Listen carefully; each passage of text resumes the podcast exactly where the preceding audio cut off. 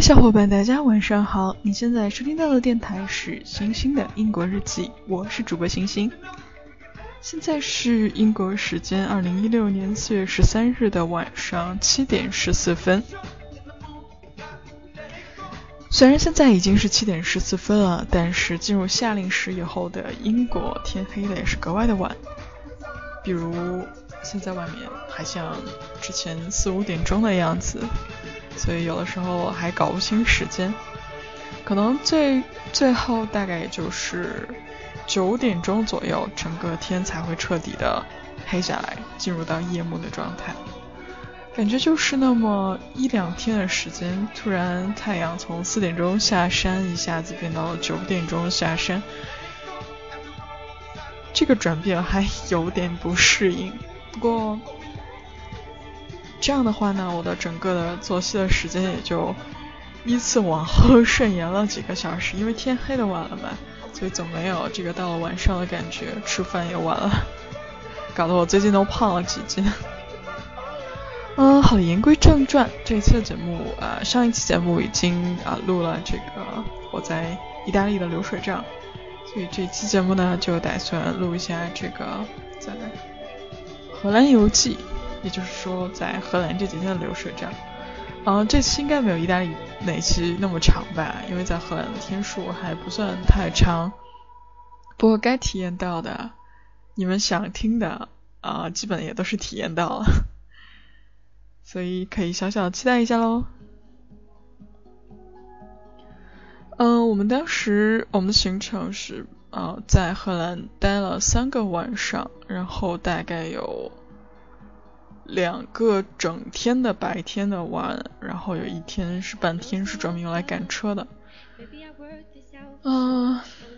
从哪说起呢？那我就从从这个米兰飞往阿姆斯特丹的这个航班上说起吧。这个时候是不是应该进一段什么音乐？故事是从这里开始的。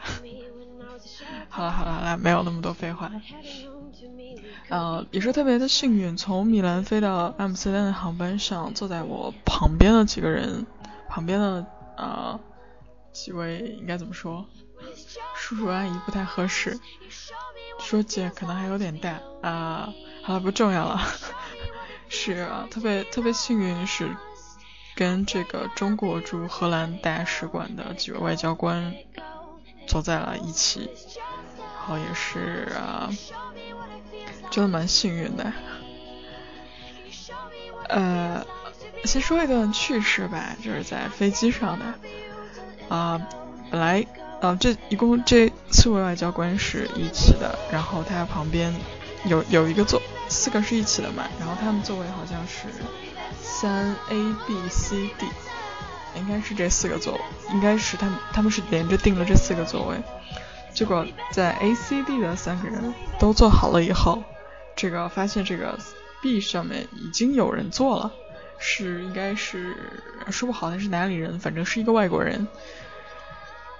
然后这两位，一个是我们的这个中国的外交官和这个。他们两个就开始了，就开始就开始吵起来了。一个说我们四个人是一起的，我们这个票都是一起出的，所以这个座位就是我的。那个人说我的票上写的也是三 B，你凭什么说就是你的呀？我早来的这个票就是我的。然后等大家都坐落座了，然后他们的这个争吵是越演越烈，后来吸引到我们这个整个机长，机长过来就也看了一下，说呀。说这这怎么会出现这种情况呢？然后这个外国大妈、外国大姐吧，还是 就把这个矛头指向了机长，说 It is your fault，就这都是你的错，你们居然能给我们出了两张一样的票，你们航空公司是怎么搞的？都是你们的错啊！然后这个机长也是十分的委屈。到后来到飞机快要起飞的时候，这个应该是一个头头吧。然后上来了，就就问啊，你好，您是哪哪位女士吗？啊，他说是啊，对，后来这个暂时的解决方式是把这个我们这个中国外交官挪到了一个另外没有人的一个空座上去，然后这个事情暂时就平息了一下。后来当这个呃机场的一个头头进来说，您是呃，什么什么什么是您是哪位哪位嘛？然后那位女士说啊是，说您您坐的航班是要从是从米兰飞往巴塞罗那的吗？这位女士还是一脸傲娇，一脸骄傲的呀说对，就是。然后他说啊，不好意思，这个航班是飞往阿姆斯特丹的，您那架航班刚刚起飞了。然后这位这位女士就一脸懵逼，一脸无奈的，就是走下了飞机，然后留下这位机长就特别调侃的跟我们说，哎，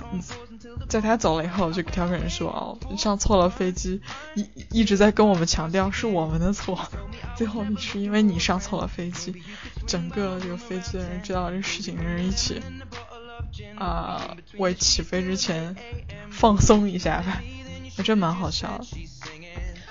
后面就跟这哇旁边外交官这边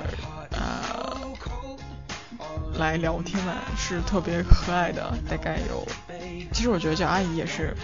合适的呗，大概有五十岁左右，四五十岁啊，也是他们来意大利这边来玩啊。其实我刚上飞机的时候就。看到他们手里拿着亮晃晃的外交护照，就已经被震惊了一下。原来他们果然是外交官，是啊住外交就住在这个荷兰的海牙，因为那边大使馆都在那边，是给我介绍了好多啊荷兰的好吃的啊好玩的啊。啊，还有他们在意大利玩怎么样啊？然后千叮咛万嘱咐告诉我小心小偷，放好包，护照一定不要丢，到时候还要麻烦我们来给你们补。因为在这个复活节假期也是有很多呃周边整个欧洲都在放假嘛，所以有好多欧洲小伙伴也是啊，因为很方便，所以就在这个欧洲欧洲游，嗯。包括不只是中国人，包括不不止中国留学生，包括我身边的好多同学和朋友都丢护照的，已经都不能用一个、两个、三个、四个、五个这样来形容了，真的是好多人丢了护照，然后补办啊什么的特别麻烦。比如说我现在有一个好朋友，有有一个同学还在那个还滞留在了葡萄牙，因为英国拒绝他入境啊，拒绝入境，机票不给出票，然后回国又没有护照啊，这个什么。都很很很麻烦啊！我也是谨遵他的教诲，非常幸运，整个过程当中我没有丢任何的证件和金和金钱。好吧，言归正传，在这个飞机上快落地的时候，就能看得出来那种很荷兰的感觉啊！因为在飞机离地面的时候，大概滑行了好久，好像因为遇到了气流什么的缘故，所以能让我很清晰的从。整个的这个高高的上空来感受，有一个俯瞰的这一个感觉来感受整个荷兰的样子，确实是跟其他的城市不一样。嗯，它是一道一道运河，虽然我刚刚从威尼斯过来，但是它和威尼斯的感觉又不一样。虽然整个城市也是像建在水上一样，啊，有好多。有好多的运河，运河上面有好多小船，然后包括这个荷兰也是临海的，而且也有很欧式的风格的建筑啊。而且据我所知，荷兰阿姆斯特丹也有这个水东上北下的北方威尼斯的这个称呼，但是感觉还是不一样的吧。嗯，威尼斯是那种一片古色古香的彩色的一片一丛花。坐落在啊许多条运河上，而荷兰呢，更像是一片嗯绿油油的草原，坠落在了这个河这个运河上面啊。从高空上看，那可以看出，真的是一道一道错落有致的这个啊河，还有绿绿的一大片一大片一大片的草原，一大片一大片的这个稻田。啊，还有这个风车，一丛风车在这边是一丛一丛的，至少从飞机上看是这样，一丛一丛的风车，整个特别的啊，还是对整个荷兰的这个形势，包括旁边好的啊外交外交官阿姨一直在给我解释啊，这个看这个地形应该是什么样的地方，然后这个比如这个地形应该是海牙，这一块应该是阿姆斯特丹，然后那一块应该是什么样，因为它这个地形是怎么样，特点是怎么样。后来到飞机啊，安全抵达了这个阿姆斯特丹，也是阿姆斯特丹之旅正式开始了。呃，也是下一如既往的到一个地方就已经很晚了，然后就要开始找房子啊，联系房东，然后上演了又上演了一出密室逃脱的戏码啊，不是密室逃脱，是想进往密室的一个戏码，房东完全没有出现。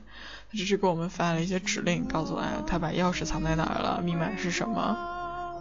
然后我们应该怎么样来进入到这个房子啊？有些什么注意事项都只是通过这个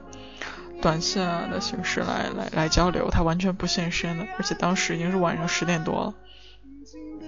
呃，而且我们当时为了图便宜嘛，就没有订荷兰阿姆斯特丹城市内的住宿，因为城市内住宿比较贵。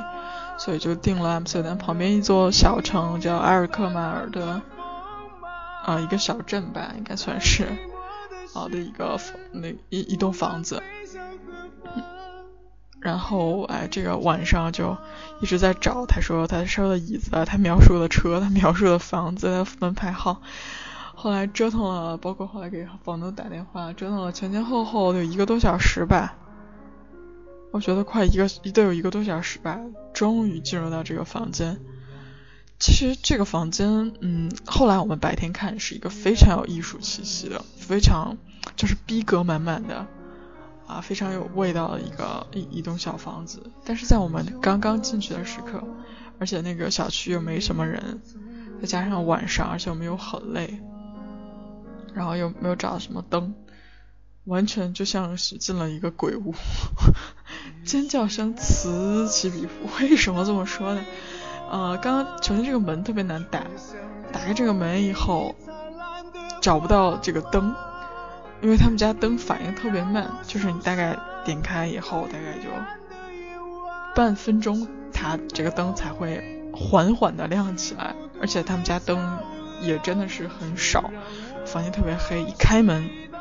一个佛的头像，我也不知道是什么佛，如来佛啊，一个头像就正对着大门的地方挂着，啊，真的是把我们吓了一跳。然后再往右边看，右手边挂了一个鹿角，往前走又挂了个鹿头，然后里面挂了什么蒙娜丽莎呀，啊，挂了一些啊看起来怪瘆得慌的这个 名画，好吧，显得我艺术品味很低。不过当时那个氛围。确实是特别的瘆得慌，然后再加上房间里面的灯特别少，基本就没有，整个昏暗的灯光和这些挂在上面的各种 鹿头啊、鹿角啊，还有佛像啊，还有各种神奇的画像啊，待在一起，啊，整个人都不是很好。然后后来我们就啊，因为这个房间也是那种上下层，但是却是那种开放式的跃层。就是有一栋有有有一个应该怎么说，算是阁楼一样的地方吧，但是阁楼不大，还是开放的。嗯，后来我们决定啊，大家还是一起都睡在客厅吧，然后就折腾床垫子呀。然后他他家还有一个儿童房啊，应该是他们家原来应该有个小男孩，这个小男孩也是疯狂的迷恋什么绿巨人、蜘蛛侠，所以一开他房间的门的时候，也是又把我们吓了一跳，然后。就那个晚上，后来我们就把他们家所有的这种装饰品，还有什么画呀、头啊，都摘下来藏在一个地方、一个角落里。然后那个比较吓人的儿童房，我们也直接就上锁了，就没有打算再进去。呃，刚开始被听说荷兰的物价蛮高嘛，但是非常幸运的是，我们住的旁边有一栋大超市。于是我们在这住的每三个晚上，每这三天的每个晚上都去血洗一遍超市，因为在啊意大利待了一个礼拜也是，就是怎么说，我不知道大家有没有这种感觉，到你在啊外面旅行很久了，然后又没怎么吃啊这种，比如说很中很吃的很舒服，睡得很舒服啊，或者是啊就特别想就是买一些。找一个超市买一些东西啊，买一些零食啊，或者是买一些食物啊，自己做一做，然后吃一吃，然后放松放松。所以在这个时候，我们看到这个超市，就像看到救命稻草一样，就有一种好像几百年没有进过超市一样。然后我同行的小伙伴也是在打趣说：“哎呦妈呀，这个超市来了一群难民。”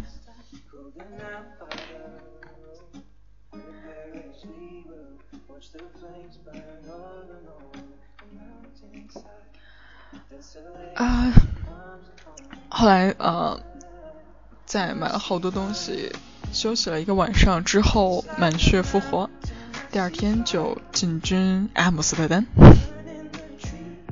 听听进一小段音乐，然后我们回来。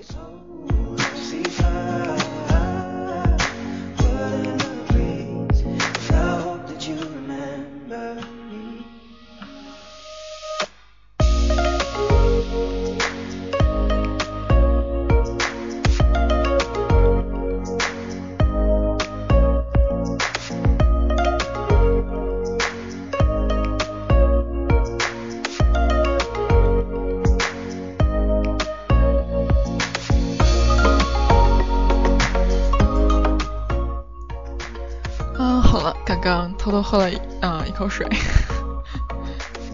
好，接下来说这个阿姆斯特丹。其实啊，我们整个这个荷兰的行程主要就是阿姆斯特丹和库肯霍夫的这个郁金香公园，因为刚好赶上花期嘛。好，所以其他的包括什么风车村、羊角村啊、啊鹿特丹啊、布鲁日啊、海牙什么的，我们基本都没有考虑，因为感觉大同小异吧。阿姆斯特丹主要的行程，首先是去阿姆斯特丹那个皇宫，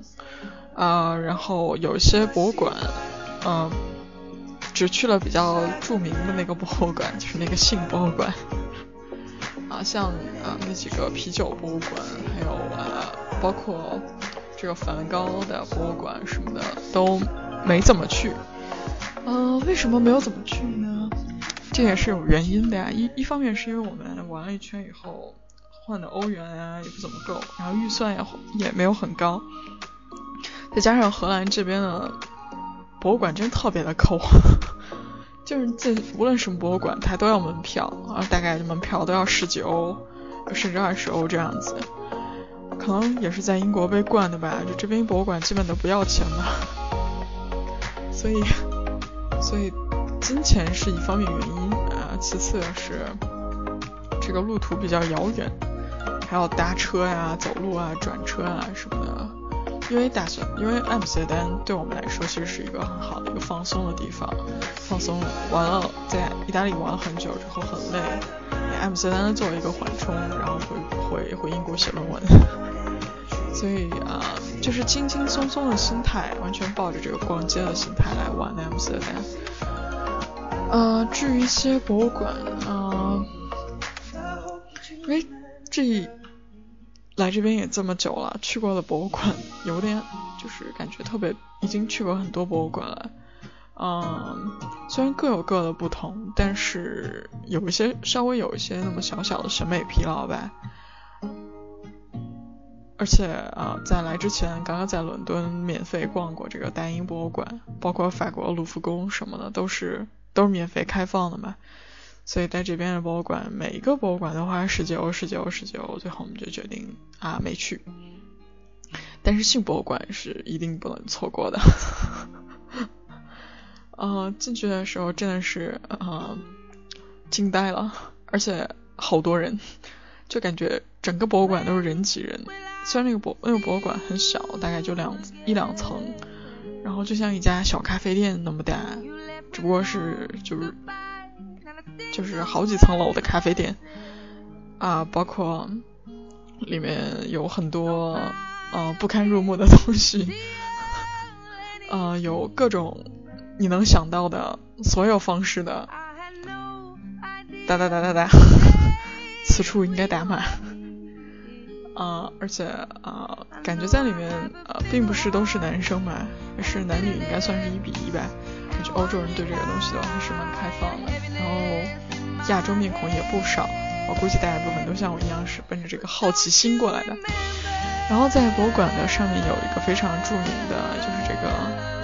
啊，他们也算是他们的这个博物馆的一个标志吧，就是玛丽莲梦露啊舞裙子的那个经典的场景。他还会哦偶尔有一些啊表演啊，其实这个表表演。挺让我们失望的，因为他并没有演出什么不堪入目、羞羞的东西，就只是一只啊野豹啊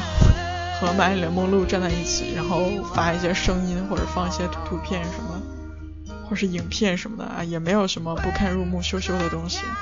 这个同行的小伙伴也是蛮 失望的。整个博物馆不大，大概啊，因为啊跟我一起去的是女生比较多嘛，大家都羞羞的，所以 就很快速的就半个多小时就把这个博物馆整个走完了，就是羞羞的走完了，也没有拿，至少他们没有拿手机啊、相机啊什么的乱拍一些什么东西，因为大家都羞羞的。出了博物馆以后，马上就来了一份啊，旁边有家全阿姆斯特丹特别有名的这个薯条，赶紧来压压惊。然后我们就去了一个非常有名的这个设计博物馆。虽然我我对那种啊那种比较古迹的博物馆没什么兴趣，但是我特别喜欢这种设计类、设计感特别强的东西。呃，这个博物馆也是不大，但是它里面的设计真的是。让我眼前一亮，特别的受震撼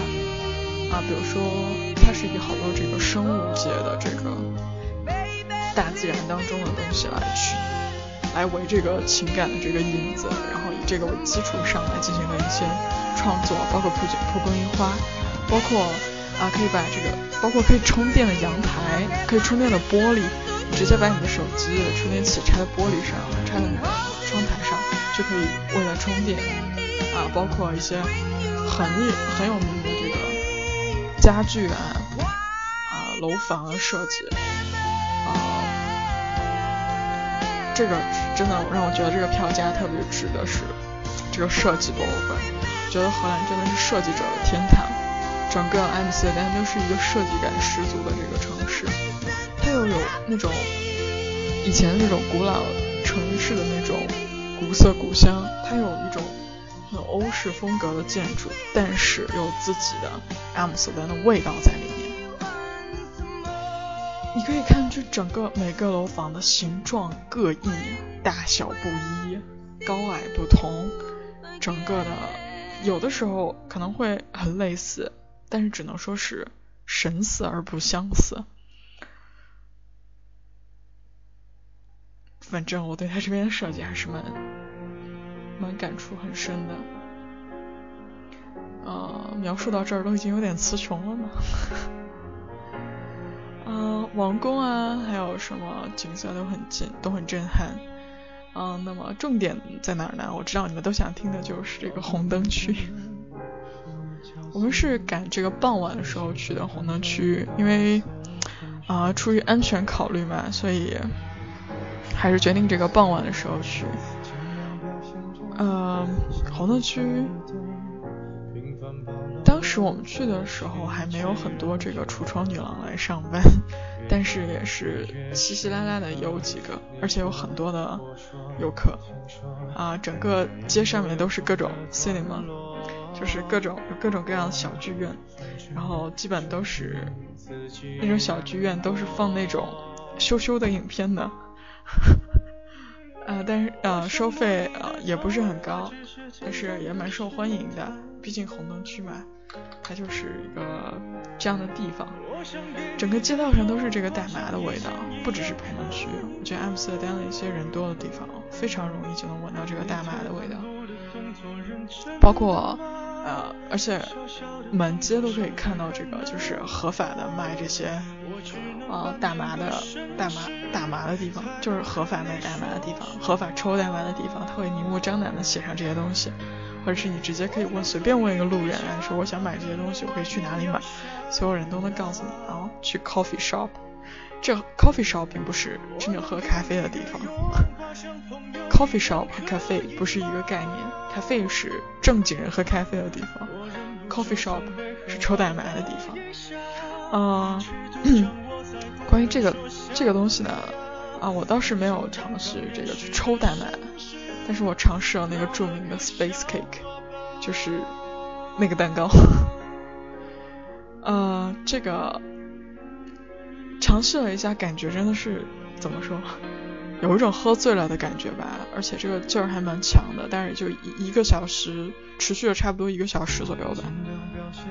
但是它并没有立刻生效，是大概过了两个多小时，这个劲儿才上来，就像喝多了一样，也是有一种神志不清，但是也有一点小，也也也是挺嗨的，就觉得这个东西尝试一下就好了，在中国绝对不能合法，为什么？你们懂的。嗯，红灯区的橱窗女郎，其实我觉得并没有，可能我我去的时候还没有，并没有看到那个一些长得漂亮的那些人出现。我去的时候感觉都是好多都是年纪蛮大的，然后穿的特别暴露，基本就是该露的露，不该露的也可以露，就是就坐在橱窗上面，然后外面拉起那种红色的灯。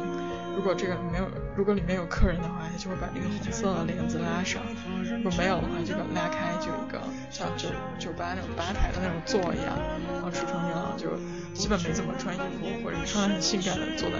那里面东张西望，感觉他们脸上的那种神情，其实我之前还挺难忘的，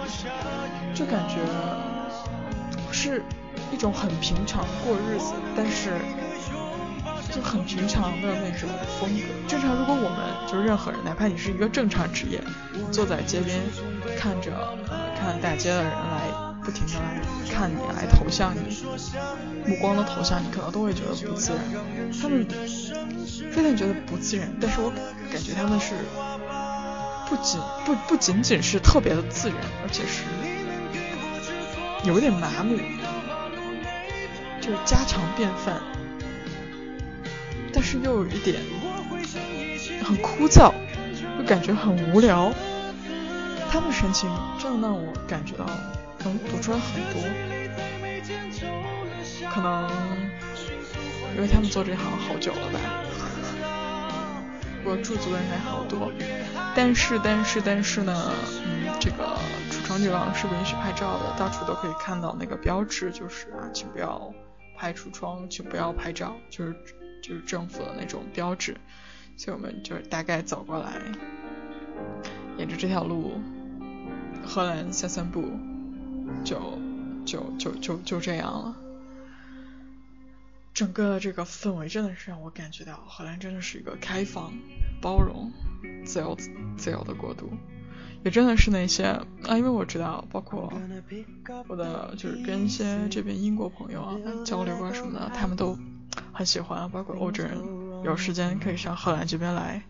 度个小假，放松两天，然后嗨几天，那你们都懂的，确实是一个天堂吧。当然，荷兰并不只只是红灯区和大马。比如说，我们沿着运河，沿着啊有味道的小路，看着街边堆着一丛丛自行车，一堆堆的自行车，到处都是涂鸦，有设计感的房子，有设计感的东西，包括他们的这个马路，包括他们的这个电车，整个去散步到某一个广场，比如说。啊，我们后来也去了这个博物馆，国家博物馆门口那个广场，上面有著名的这个 I am s t e r d a m 就是 I，然后是 M s t e r d a m 然后因为 M s t e r d a m 的 A M 和 I am 可以组成一个 I am 模式的那样的一个标志的地方，啊，还有包括这个王宫前面的这个广场。你可以静静拿一份薯条，或者拿一份冰淇淋，或者是拿一份甜甜圈，拿一杯茶，坐在这边感受一下整个阿姆斯特丹的气氛。你会感受到这个城市在开放包容之余，有有一种自在，虽然啊不是自由，是那种很自在、很很悠闲。但又却很忙碌，你可以看到街上熙熙攘攘的人群，这是一个很神奇的城市，我还是蛮喜欢的这个地方。而且如果你讨厌这种，想远离这种喧嚣，远离这些熙熙攘攘的人群，那么好，我们第二天就去了这个著名的。库肯霍夫呃花园，正好是每年的三月二十四吧，反正是三月末一，直到五月初，大概有这么八周时间，是这个郁金香的花期，在这中有上百上千种的这个花，不不仅仅是郁金香的一个非常非常非常像仙境绿野仙踪一样的花园。从这个呃市区坐大巴到这个郊区的路上，每路上都是那一丛一片一片的花海，就像电视里演的那种。可能是这一片是红色，那一片是粉色，再往远走，一片是蓝色，一片是黄色，还有一片草，然后远处稀稀拉拉立着啊一些很有设计感的绿色的，或者是主要是绿色、红色的小房子，再立着一些大风车。这个时候我就知道了，哈，我已经离库根霍夫花园很近了。虽然这个花园门票真蛮贵的，也是十九，好像是十六、十五、十六欧吧，啊，十六欧，对，呃，确实是蛮贵的，但它真的是有它贵的道理。一片仙境一样的地方，然后啊，这花园很贴心的啊，为游客摆了很多很多美丽的场景，包括用花搭成的鸟笼子，下面放了一副秋千的座位。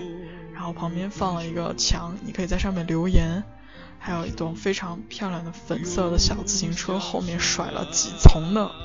这种花，串了几层的花串。你骑在上面拍照，就就真的像仙女在上面，就这种感觉。包括一些漂亮的风车，包括这个非常有名的这个米菲小房子，因为这个米菲是荷兰的嘛。啊，一个非常有爱的小房子，还有到处都被建的那种大大的鞋子，也都是非常有名的这个荷兰的特色。其中也包括好多这个温室，就是这个室内的花展，简直是进去我就觉得我以前看到的花都不叫花，这些的花真的是太漂亮了，就随随便便不用加任何滤镜，随随便便拍出来一张都是壁纸啊、头像啊。所以我们也打趣调侃的说，哦，我们明天去花园要去给妈妈们拍好多好多头像和壁纸了，这真的是事实。哦，上千种的花根本到后来就拍不过来，场馆里面有好多就是专门为就是名画搭的那种，哦。用鲜花搭的那种棚子，然后背景是那种非常有名的呃，是各种名画，包括场馆里也免费教大家怎么插花，或者是表演插花，怎么样插，怎么怎么怎么漂亮。能在这里面度过一个悠扬的一天，真的是整个这个身心都特别的放松，见到了很多美好的东西，感觉自己都变得美好了。好吧，这段有点脸大了。嗯，这就是嗯荷兰给我的感觉，虽然时间并不长，但是它的城市其城市的一面和这个乡村啊绿野仙踪的一面啊，我也是深深切切的都感受到了。包括啊这两天因为住的比较远，跟火车也打了很多交道，也遇到了很多很多有意思的人。而且我觉得他们这边的人真的好高啊，荷兰人真的好高，而且荷兰人的英语也是蛮好的，对这个车对荷兰这个国家还是有着非常好的印象。我相信可能将来还会再去第二次吧。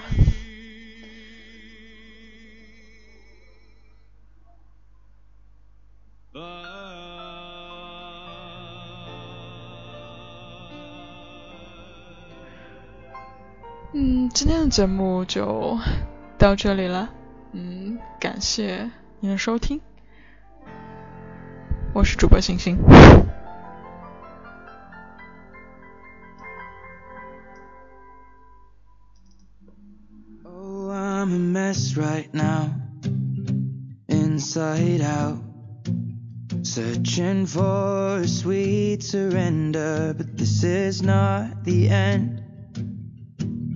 I can't work it out. How? Going through the motions, going through us. Though I've known it for the longest time, and all of my hopes, all of my words are all over written on signs when you're on my road, walking me home.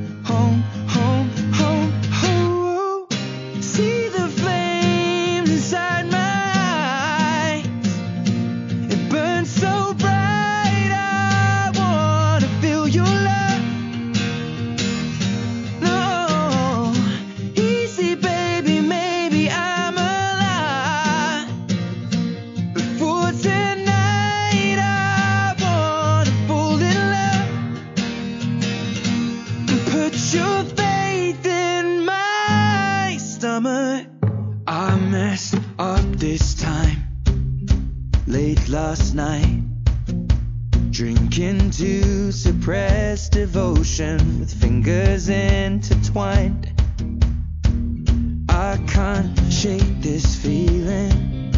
now. We're going through the motions,